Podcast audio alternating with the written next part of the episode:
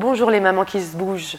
Je suis Sonia Duchesne du blog Danse Prénatale. Je suis ravie d'accueillir Anaïs qui va nous raconter son accouchement pour ce nouvel épisode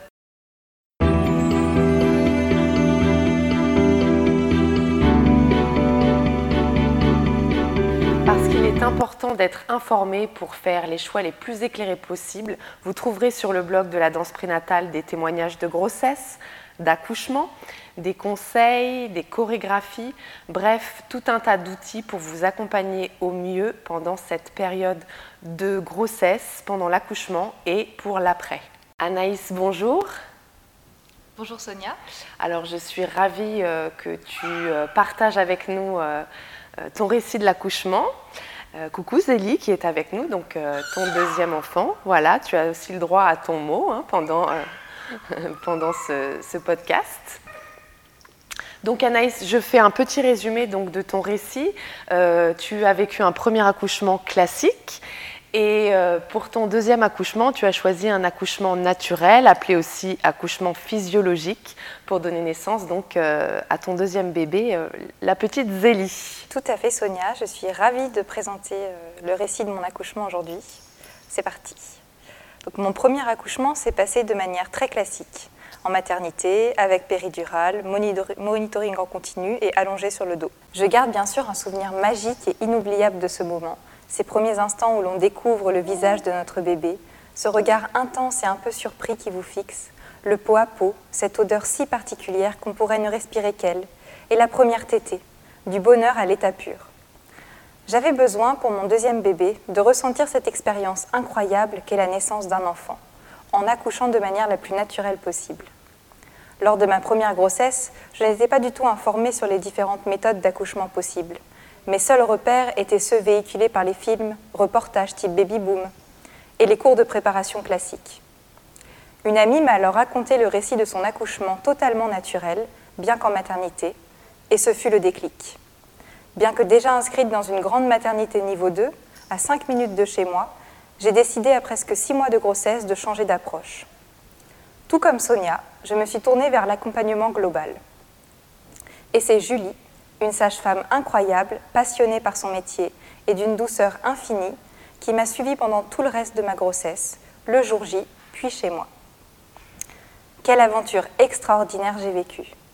Cela fait bientôt six mois maintenant, mais les souvenirs sont encore si présents dans ma tête et dans mon corps. J'ai eu un accouchement de rêve et très naturel, tout en douceur, dont voici le récit. 39 SA. Cela fait quelques jours maintenant que je me sens prête à t'accueillir. Depuis le passage chez l'acupunctrice qui m'a conseillé d'arrêter de réfléchir pour faire redescendre mon énergie. Le 23 septembre, un dimanche, nous décidons de partir nous balader en forêt. Il ne fait pas très beau. Nous enchaînons vent, pluie et quelques éclaircies. Ton grand frère et moi ramassons des marrons, des glands, faisons la course. Je me sens bien physiquement j'ai une fin de grossesse très agréable. Je suis en forme, je dors bien et je n'ai pas mal au dos. Mentalement également, je suis bien. Cette grossesse a été l'occasion de faire un certain cheminement afin d'appréhender ta venue de manière beaucoup plus naturelle et physiologique. J'ai beaucoup lu et me suis renseignée sur les alternatives au protocole classique afin de vivre en pleine conscience mon accouchement et ta rencontre. Le soir, lors du dîner, je ressens quelques douleurs dans le bas-ventre, assimilables à des douleurs de règles. Je ne m'inquiète pas et me dis que ce n'est sûrement pas ça. Nous nous couchons. Vers 2h30, je ressens une première contraction. Je me rendors et dix minutes plus tard, une nouvelle contraction arrive. Je souris, mais ne m'emballe pas pour autant. Je surveille l'heure et ressens à nouveau 3-4 contractions espacées de 10 à 12 minutes à chaque fois. Je décide de me lever et vais m'asseoir sur mon ballon. Encore quatre contractions identiques, pas très douloureuses mais assez fortes pour ne pas être confondues avec autre chose. Je vais me faire couler un bain pour voir si le travail s'arrête. Je préviens ton papa, qui émerge de son sommeil un peu sonné. Nous devons prévenir tes grands-parents, car ils mettront une heure pour venir et s'occuper de ton grand frère. Il est trop tôt pour les appeler selon moi. Je préfère filer dans mon bain et attendre de voir comment évoluent les contractions. Une fois dans l'eau, je me sens très bien, apaisée. J'attends un peu et ne ressens plus de contractions. Après 30 minutes, je les ressens à nouveau, et celle-ci s'accentue une fois sortie de l'eau. Je préviens à nouveau ton papa, je pense que c'est pour aujourd'hui. J'essaye de joindre notre sage-femme pour la prévenir, mais tombe sur son répondeur. Nous prévenons tes grands-parents pour qu'ils se préparent. Je m'installe à nouveau sur le ballon et commence à souffler longuement dès qu'une contraction arrive. C'est douloureux, mais supportable. Je peux encore parler. Je finis par avoir Julie au téléphone. Elle évalue mon état et me conseille d'attendre encore à la maison et de nous donner rendez-vous pour 7h30 max à la maternité, sauf si les contractions ont évolué en intensité, rendant la douleur plus difficile à supporter. Les vagues de contractions s'enchaînent. J'essaye de retourner me coucher pour me reposer, mais la position allongée devient vite insupportable. Je retourne sur mon ballon, seule position qui me permet d'apaiser la douleur grandissante dans le bas de mes reins, et m'installe face au canapé, le coussin d'allaitement contre ma tête. Je commence à vocaliser lors des contractions pour atténuer leur impact. On commence à rassembler les affaires et la valise et tes grands-parents arrivent. Ton grand frère dort toujours, il est 6 heures du matin. Je mange un peu de riz et m'installe dans les contractions qui augmentent progressivement en intensité. Je finis par demander des massages à ton papa dans le bas du dos, car la douleur devient trop dure à supporter seule. Il me masse à chaque vague très vigoureusement. Je vocalise de plus en plus fort, sous le regard bienveillant, quoiqu'un peu étonné, de tes grands-parents. Il est 6h45. Ton papa me dit qu'il faut y aller. Il se rend bien compte que la douleur est difficile à supporter. Ta grand-mère m'aide à mettre mes chaussures et lorsque je me retrouve en position debout, la douleur augmente encore et me paralyse. Je m'effondre en larmes à quatre pattes et me dis que je n'arriverai jamais jusqu'à la voiture. J'attends que la contraction passe et marche pliée en deux jusqu'à l'ascenseur. Nouvelle contraction. Je m'accroupis contre l'ascenseur et vocalise dans le couloir. J'ai la sensation que les contractions s'accélèrent dès que je suis debout. Je marche quasi accroupie jusqu'à la voiture et m'installe à l'arrière, à genoux face au dossier. Nouvelle contraction. La voiture démarre et nous partons.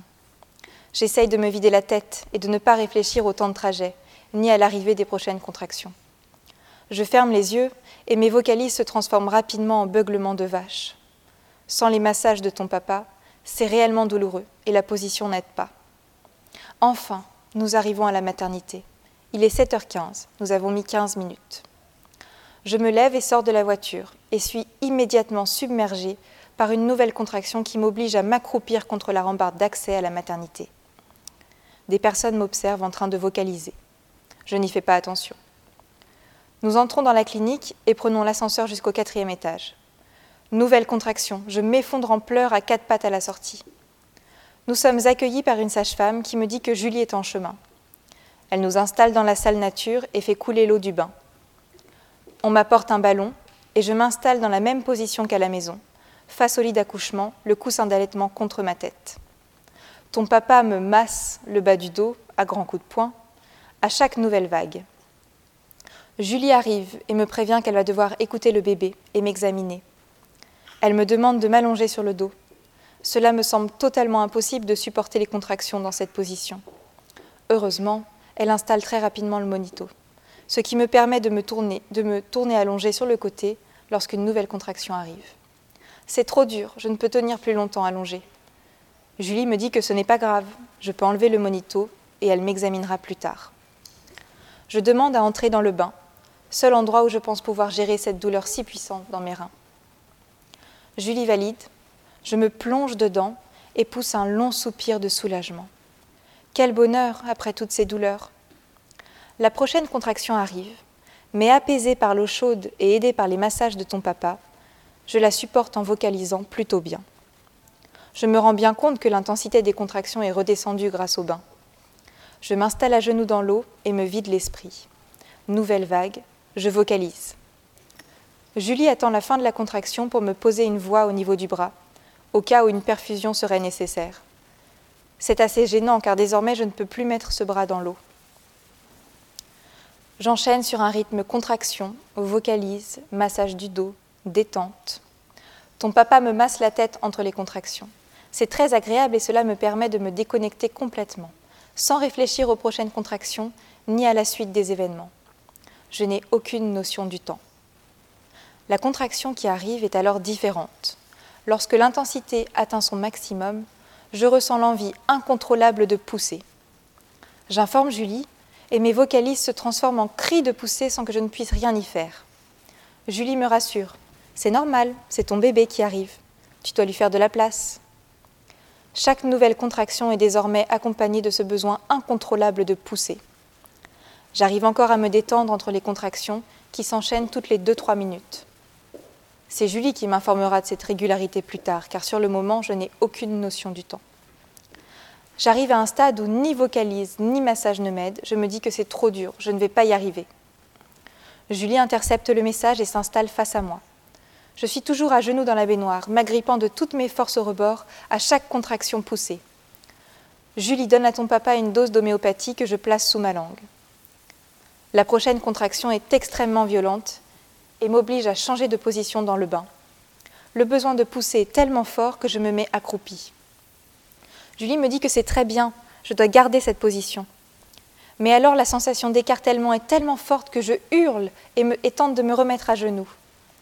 Julie me demande de maintenir cette position accroupie. Elle prend mes mains, me regarde droit dans les yeux et me dit Ton bébé est là.